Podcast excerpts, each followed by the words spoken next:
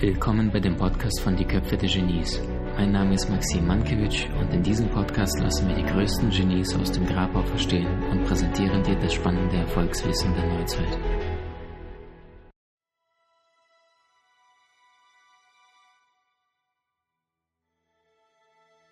Der erste Punkt zum Thema Glücklichsein, zum Thema Glücksforschung, der heißt nichts anderes wie deine bewusste Entscheidung dafür, dass du dich jetzt glücklich machen möchtest. Und wisst ihr, das Verrückte ist, das kann niemand anderes für dich tun, weil in dem Augenblick, wenn du dich jetzt für einen kurzen Moment in, an eine negative Situation in deinem Leben denkst, machen wir mal schön mit, für einen kurzen Moment an einen negativen Moment in deinem Leben denken. Und wenn du diesen Moment jetzt hast, mit geschlossenen Augen, verstärkt man diesen Moment für einen kurzen Moment. Und Stell dir vor, du siehst wieder die Menschen, du bist wieder vor Ort, du nimmst die Energie wahr. Wer war dabei? Was wurde gesagt? Wie roch es dort? Wie sah die Situation? Und wenn du es relativ stark jetzt geschafft hast, vielleicht noch den Dimmer ein wenig mehr aufdrehen. Und jetzt fühl mal auf deiner Zellenebene, was du jetzt wahrnimmst in deinem Körper. Und äh, je nachdem, wie intensiv dieses negative diese negative Erfahrung für dich war, wirst du es entsprechend in deiner Magengegend äh, gegenspüren. Manche Menschen kriegen plötzlich totale Kopfschmerzen, bei anderen wiederum ist es im oberen Körperbereich. Was die meisten allerdings nicht realisieren oder vergessen, ist, dass wir Menschen hochemotionale Wesen sind und das wiederum bedeutet, dass alle Erfahrungen, die du jemals gesammelt hast, entsprechend auf deiner Zellenebene gespeichert sind. Und das heißt, ich unterstelle, dass 90 Prozent aller Krankheiten 90 Prozent der Gründe, warum Menschen sich äh, zu viel anfuttern oder zu wenig anfuttern, äh, warum sie Krankheiten plötzlich kriegen, obwohl sie diese Krankheit normalerweise nicht kriegen sollten, ist äh, die nicht gelebte Emotion. Also das heißt, irgendetwas ist da auf Dauer im Körper, was krampfhaft versucht wegzuhalten oder ähm, der Mensch nicht fühlen möchte, allerdings es dauerhaft tagtäglich in seinem Bewusstsein ist. Wusstest du da beispielsweise, dass die meisten Herzinfarkte unter der Woche äh, Montag, Vormittag stattfinden. Montag, Vormittag die meisten Herzinfarkte. Warum? Der Geist sagt, oh mein Gott, der Job, ich habe gar keine Lust drauf, liebes Herz, ich halte es nicht mehr aus. Das Herz sagt, Chef, alles klar, ich folge. Puh.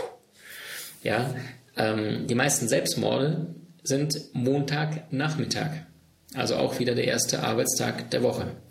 Und ähm, wenn wir uns diesen menschlichen Verstand anschauen, dann glaube ich tatsächlich, dass wie, wie sagte Einstein, die wichtigste Frage, die ein Mensch im Laufe seines Lebens sich stellen kann, ist, ist das Universum ein freundlicher Ort?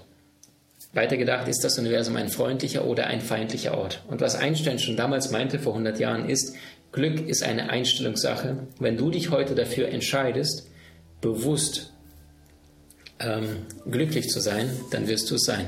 Und Menschen, die wollen, die werden Wege finden, glücklich zu sein, egal was im Außen um sie herum, herum gerade passiert. Menschen, die nicht wollen, werden permanent Gründe finden, warum es gerade nicht funktioniert. Mark Twain hat es so schön gesagt, ähm, von den, ich, ich hatte viele Katastrophen und Tragödien in meinem Leben, die meisten davon sind zum Glück niemals passiert. Das heißt, der meiste, der bewusste Verstand des normalen Menschen ist permanent irgendwo in der Zukunft und macht sich Sorgen und Ängste, was passiert, wenn ich gefeuert werde, was passiert, wenn mein Partner mich nicht mehr liebt, was passiert, wenn das Geld plötzlich nicht mehr reicht. Problem, bist du in dem jetzigen Moment nicht da, sondern in der Sorge, indem du in deiner Zukunft bist, kannst du nicht im Hier und Jetzt sein. Bist du nicht im Hier und Jetzt, ist es der einzige Moment, wo du etwas aktiv bewirken, beeinflussen kannst. Das heißt, willst du eine bessere Zukunft? Ich sage immer AA gleich ZZ. Und das heißt, deine aktuellen Aktionen definieren deine zukünftigen Ziele. Und umgekehrt, deine zukünftigen Ziele, das, was du in die Zukunft geplant hast, äh, definieren deine aktuelle Aktion. Also es be bedingt sich gegenseitig. So, und das wiederum bedeutet, du möchtest ein besseres Leben, dann reicht es nicht nur positiv zu denken, sondern dieses Universum funktioniert in Schwingung. Nikola Tesla sagte, alles ist Vibration, Frequenz, Schwingung. Du möchtest ein besseres Leben haben, dann erhöhe deine Schwingung. Ähm, und äh, aufgrund dessen, weil die meisten Menschen aber den jetzigen Moment ablehnen oder ständig unzufrieden sind, jetzt wieder muss ich warten an der Tankstelle, an dem, im Auto. Ähm, es heißt ja, 30 Prozent der Lebenszeit verbringen wir nur im Warten. Ist ja eigentlich Wahnsinn, ne? Du stehst morgens auf, ist einer von deinen Liebsten im Badezimmer, da hockst du schon mal da und sagst, okay, ich warte mal kurz. So. Ähm, das heißt, ich unterstelle, Glück ist eine Entscheidung, deine Entscheidung. Und in Worten von Einstein, ähm, die wichtigste Frage ist, ist das Universum ein freundlicher Ort für dich? Ja oder nein? Wann hast du dich dafür entschieden, dass du kämpfen möchtest? Und weißt du, ähm, ich hatte mal einen Kumpel in meinem Leben, also ich habe in einem Studentenwohnheim gelebt und in diesem Studentenwohnheim gab es äh, sieben Stockwerke und auf jeder Etage gab es 15 äh, entsprechend kleinere Zimmer und am Ende der Gänge äh, zwei Toiletten und eine Dusche. Ja, also war super Hygienestandards. So, und als junger Student sagst du, ja gut, äh, die erste eigene Wohnung sozusagen. Ähm, ich bin damals aus Berlin nach Gießen gezogen und habe dort gehockt. Und ich weiß noch, ähm, äh, ich glaube, zwei Etagen unter mir lebte ein Mann, und ich glaube, der lebt da tatsächlich immer noch, der war ungefähr Mitte 40 ähm, und hatte dort ein Zimmer ungefähr 10, vielleicht 12 Quadratmeter und in diesem 12 Quadratmeter Zimmer hatte er ungefähr 10.000, jetzt muss ich aufpassen, also mindestens 10 Kilometer Kabel oder 10.000 Meter Kabel, genau. Wie kannst du dir das vorstellen? Es ist einfach verrückt. Ja, nicht nur, dass er eine Satellitenschüssel direkt zu diesem Fenster gebaut hat. Der hat einen Fernseher mit allen möglichen Geräten, Sendern und so weiter. Der hat das ganze Haus mit Internet versorgt. Äh, dauerhaft war sein PC an, sein zweiter PC an, sein Fernseher an und dann wohnte er auf einem Quadratmeter von 10 Quadratmeter und hatte dann einen kleinen Kühlschrank, äh, eine Couch, Schlafcouch und einen Fernseher in der Ecke. So, dieser Mann hatte die Herausforderung, dass er sein Leben lang wortwörtlich nichts gebacken gekriegt hat. Und egal wie sehr ich mit meinen Motivationsversuchen an ihn appelliert habe und sage, schau mal, du könntest doch das probieren, du könntest doch mal den Job. Ähm, das ist dieser typische Fall von eingebildeten Kranken der sich vom Staat Hartz-IV-System schreiben lassen hat, jahrelang. Und jedes Mal, wenn er dort war beim Staat, hat er dann gesagt, ach, Sie verstehen mich nicht, ich habe Rückenschmerzen. Die haben ihm alles angeboten, passen Sie auf, wir zahlen Ihnen Schwimmen, wir zahlen Ihnen Massagen, wir zahlen Ihnen Sportkurse und, und, und. Er sagt, nee, Sie verstehen mich, nein, ich will nicht, ich will nicht, ich will nicht. Ich habe genauso versucht, liebevoll erstmal Verständnis, danach später, schau mal, du könntest doch die und die und die Optionen haben.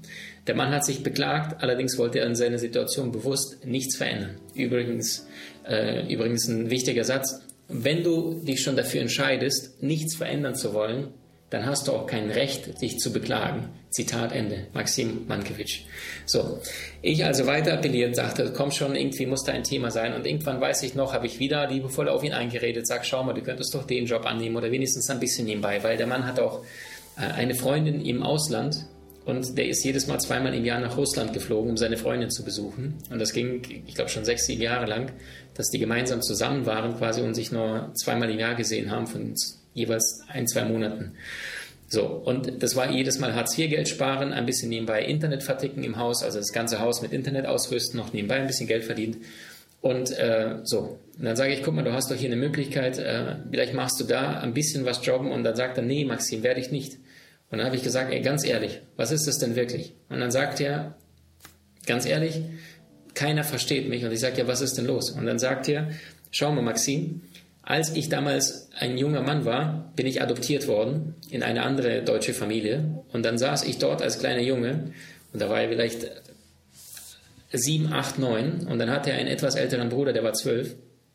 Und jedes Mal, wenn der irgendwas nicht gegessen hat oder ausgespuckt hat, haben das seine damaligen Adoptiveltern gesagt, hey, du musst das aufessen, was der nicht aufgegessen hat.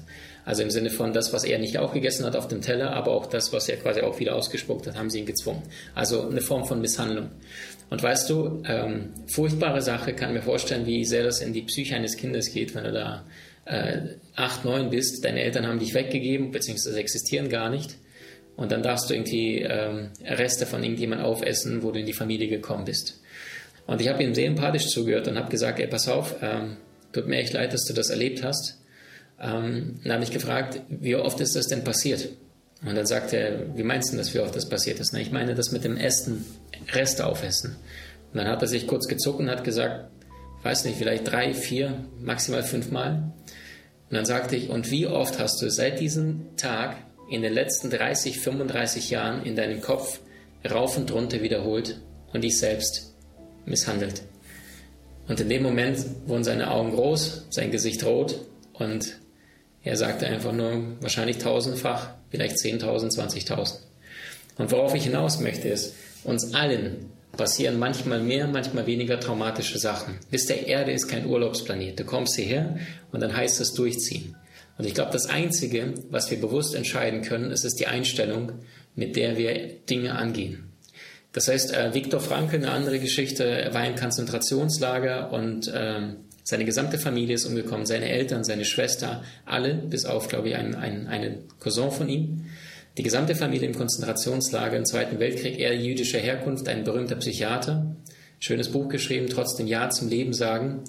Und er berichtete eines Tages von diesem Moment, als er in diesem Gefängnis war, im Konzentrationslager. Er war abgemagert bis auf die Knochen und er berichtete davon, dass alle äh, Insassen quasi gerade draußen waren und er war alleine in dem Zimmer und hat sich gerade umgezogen, seine Kleidung ausgezogen und sieht sich, nachdem er dort schon zwei, zweieinhalb Jahre war, dass er komplett bis auf Haut und Knochen abgemagert ist, ohne Ende. Und in diesem Moment realisiert er, dass obwohl sein Körper gar keinen Zugriff mehr darauf hat und dass er permanent geschlagen, angespuckt worden ist, misshandelt, äh, Drecksjude und so weiter beschimpft wurde, äh, Zigaretten wurden zum Teil äh, an den Häftlingen ausgedruckt, in dem Moment sagte er, war das wie so eine Erleuchtung, dass zwischen Reiz und Reaktion hat der Mensch die Freiheit zu wählen. Und er nannte das, das die letzte äh, emotionale Freiheit, die wir Menschen noch haben. Das ist unabhängig von dem, was im Außen geschah, sagte er, wähle ich immer noch, ob ich, äh, mit welcher Einstellung ich in die Gaskammer gehe. Entweder getrieben wie ein Vieh voller Ängste und schreiend oder erhobenen Hauptes und äh, im vollen Bewusstsein, dass heute mein letzter Tag anbrechen wird.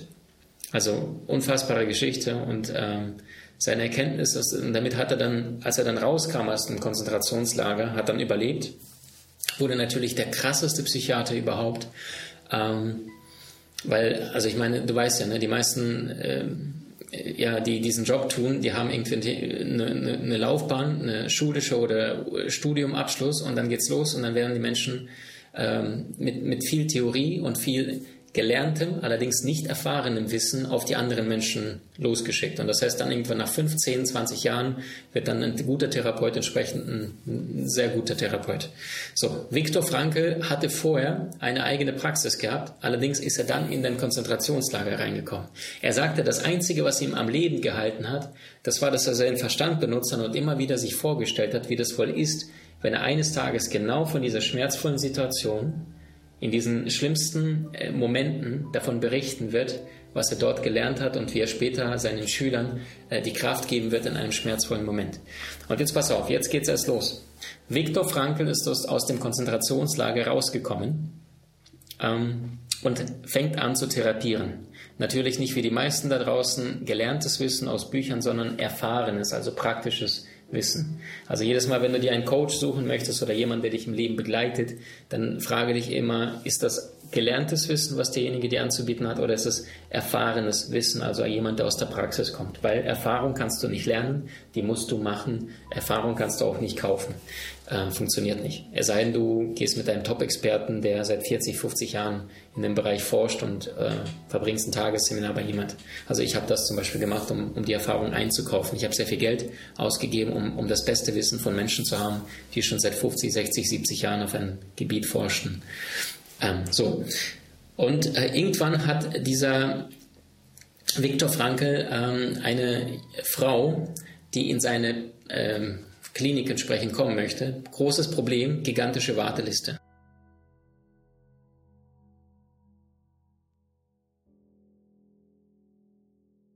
Und irgendwann ist da eine Frau, die ein Riesenthema hat. Und das, das, die Herausforderung, die diese Frau hat, sie hat ihr eigenes Kind verloren bei einem Autounfall, während das Kind neben ihr in einem äh, Kindersitz direkt neben ihr saß.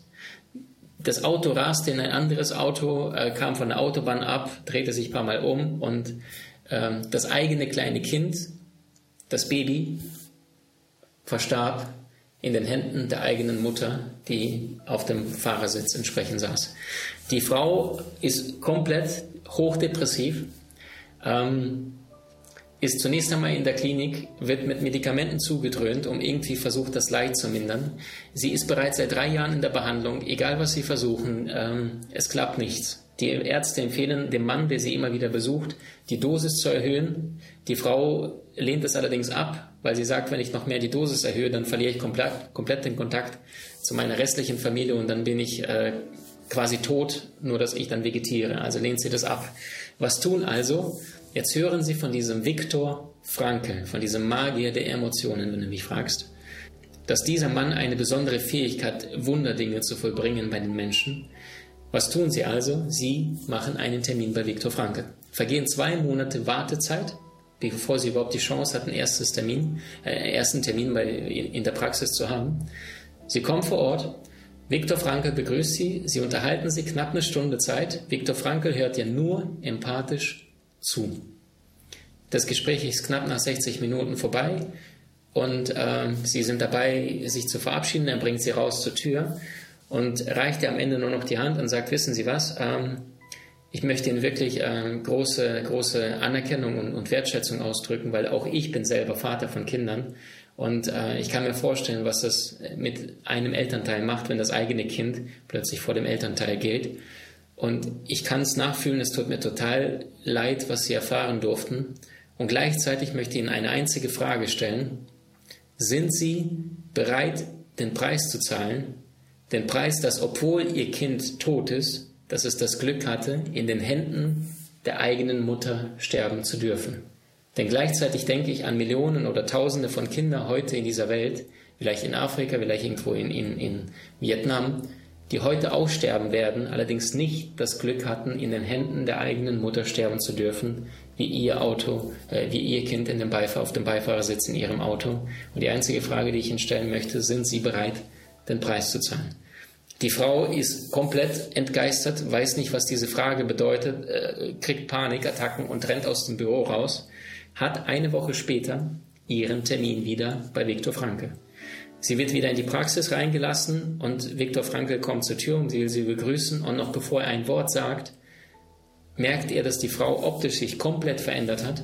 Sie hat nicht mehr das gleiche Erscheinungsbild wie zuvor. Ähm, und ähm, begrüßt ihn mit den Worten, ja, Herr Frankel, ich habe die letzten sieben Tage intensiv nachgedacht und ich habe für mich entschieden, ja, ich bin bereit, den Preis zu zahlen. Und ähm, ich habe zudem erkannt, dass ich weitere zwei Kinder bei mir zu Hause habe, zu denen ich in den letzten drei Jahren immer mehr den Kontakt verloren habe. Ich habe erkannt, dass ich trotz dieser harten Zeit einen liebenden Mann habe, der total zu mir steht und äh, nicht ans Verlassen gedacht hat. Und ich habe für mich entschieden, ich bin bereit, den Preis zu zahlen und äh, möchte wieder die Medikamente alles absetzen und wieder zurückkehren zu meiner Familie. Eine Sitzung mit einem Menschen, der ihr nicht nur empathisch zugehört hat, sondern der wirklich die wesentliche Sinnfrage gestellt hat. Deswegen auch das Buch von Viktor Frankl, trotzdem Ja zum Leben sagen.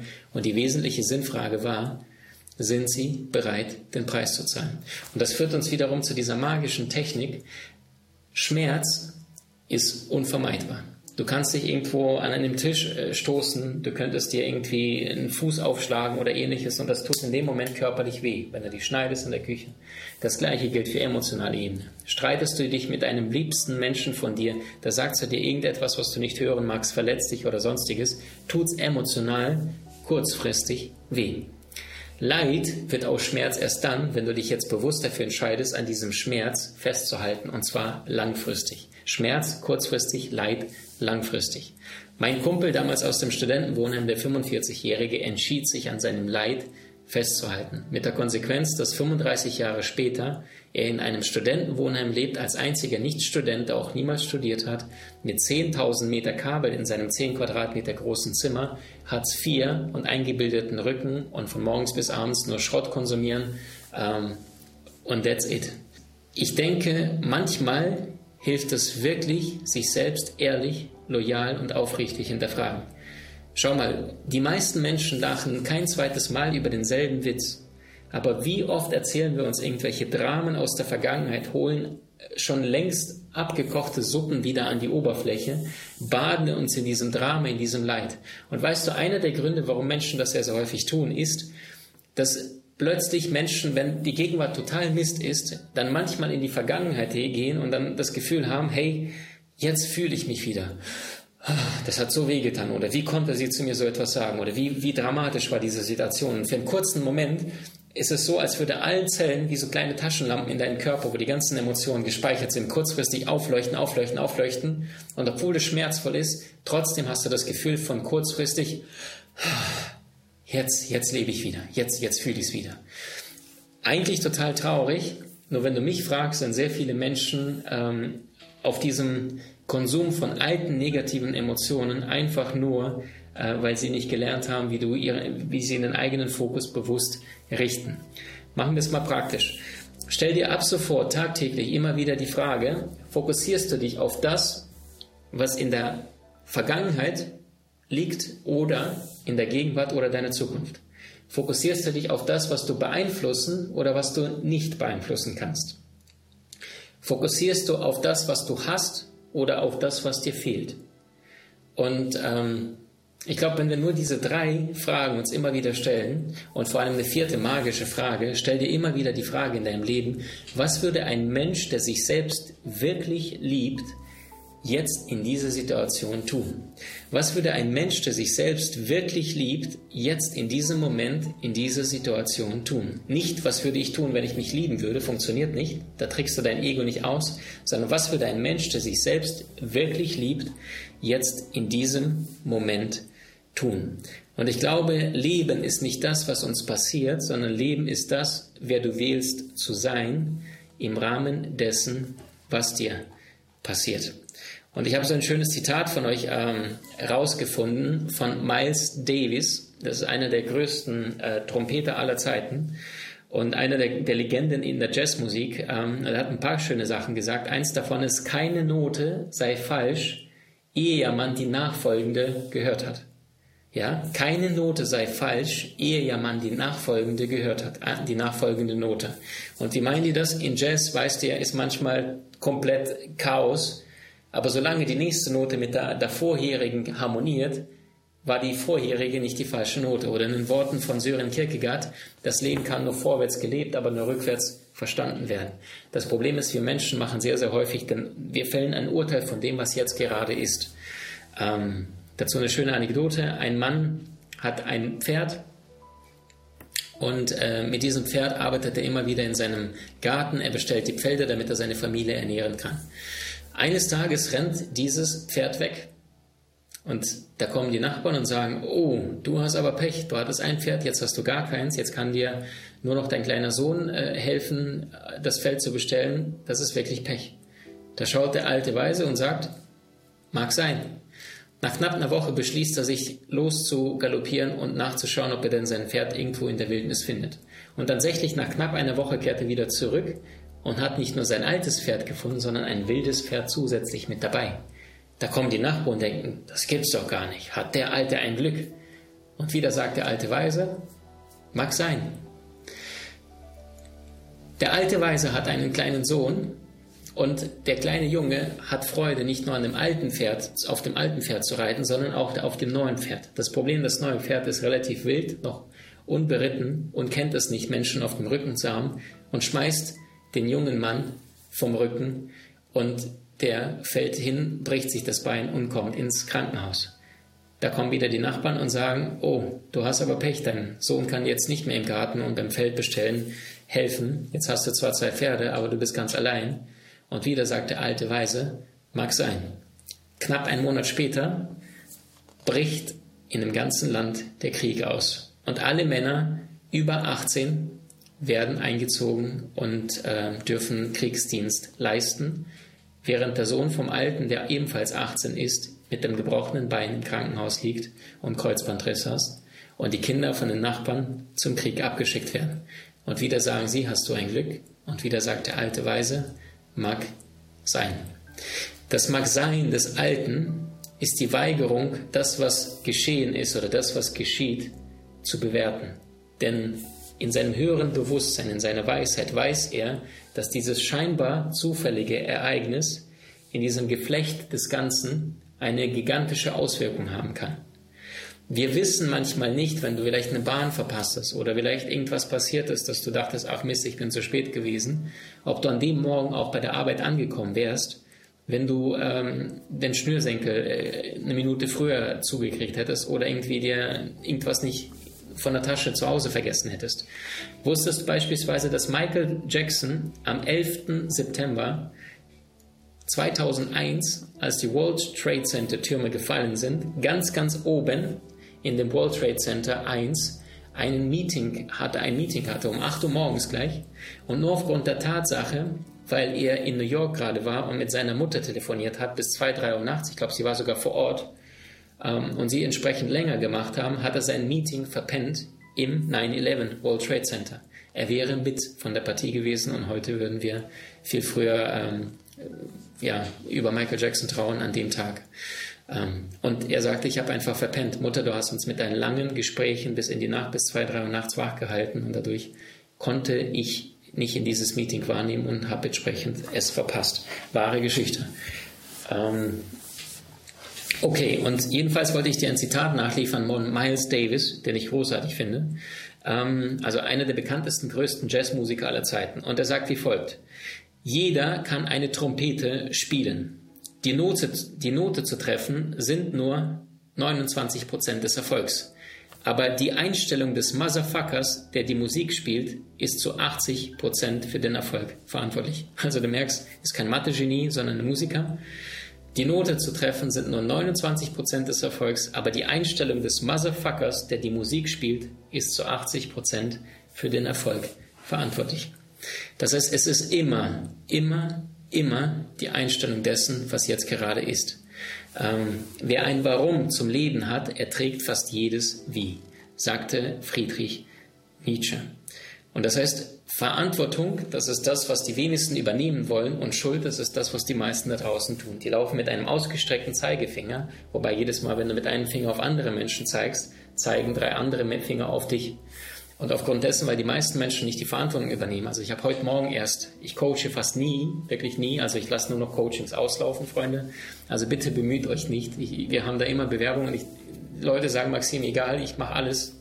Ich zahle alles, bitte wenigstens. Ich mache einfach nichts mehr. Aber die letzten Klienten, die jetzt im April, Mai, Juni gestartet sind, die laufen gerade aus. Und dann hat mir eine wundervolle Frau heute aus der Schweiz erzählt, ähm, dass sie einen Job macht, und ähm, dort in diesem Beruf ähm, sind sehr viele Menschen aufgrund von Corona in Zeitarbeit nach Hause geschickt worden. Und dann sagt sie, da gibt es eine Kollegin, die hat bereits seit vier Monaten Homeoffice, Kurzarbeit.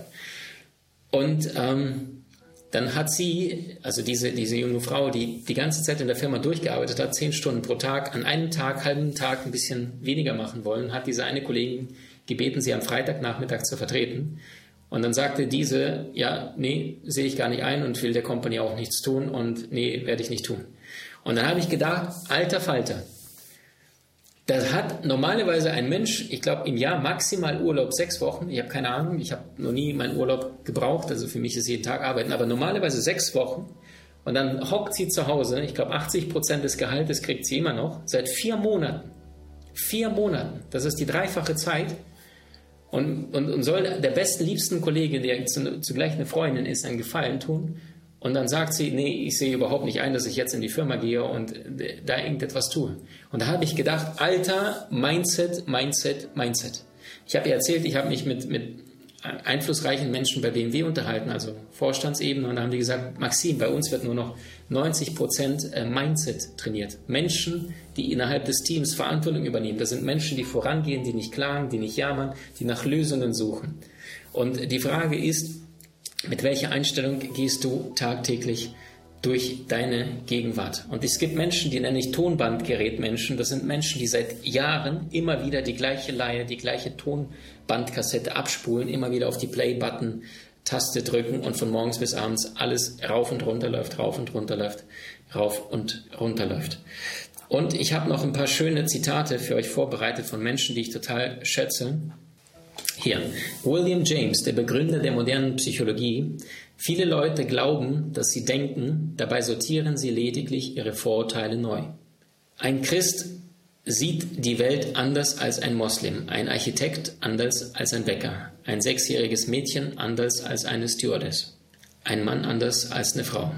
Und Schopenhauer sagte, bei gleicher Umgebung schaut doch jeder Mensch in eine andere Welt. Und eins meiner Lieblingszitate, das ist von Vincent van Gogh, da gibt es einen wunderschönen Film, kam letztes Jahr raus, äh, mit William Defoe, kann ich dir heiß empfehlen, ähm, über diesen genialen Vincent van Gogh, der ständig diese, diese gelben Sonnenblumen gemalt hat und sich selbst ein Ohr abgeschnitten hat. Zitat van Gogh.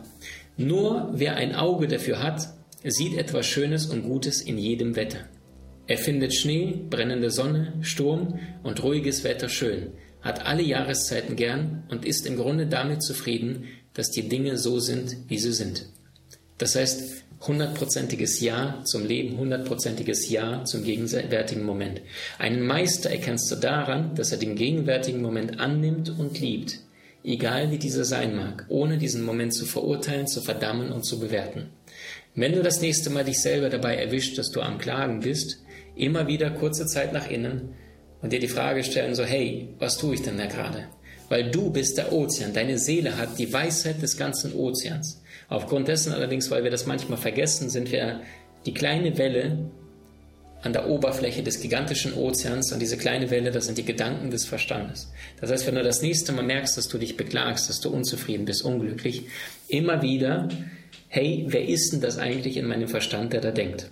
Was auch sehr, sehr gut hilft, ist, wenn du meditierst oder wenn du versuchst gerade deine Gedanken nicht zu kontrollieren, aber dass sie nicht ständig dich von morgens bis abends rauf und runter jagen, permanent unzufrieden, unglücklich, sonst was, dann äh, ein sehr guter Tipp, du stellst dir die Frage, hey, ich bin total gespannt, welcher Gedanke als nächstes kommt. Und plötzlich überwindest du deinen eigenen Verstand, indem du plötzlich so eine wache Präsenz hast. Ich bin total gespannt, welcher Gedanke als nächstes kommt. Und plötzlich bist du achtsam und für einen kurzen Moment kommt nichts. Und dein einziger Job wäre das zu trainieren und zu schauen, wie lange schaffst du es, dass diese Gedanken nicht kommen. Du willst im Leben mehr Möglichkeiten? Trainiere deine Fähigkeiten mit den inhaltsreichen Videokursen aus unserer Genieakademie unter www.maximmankiewicz.com.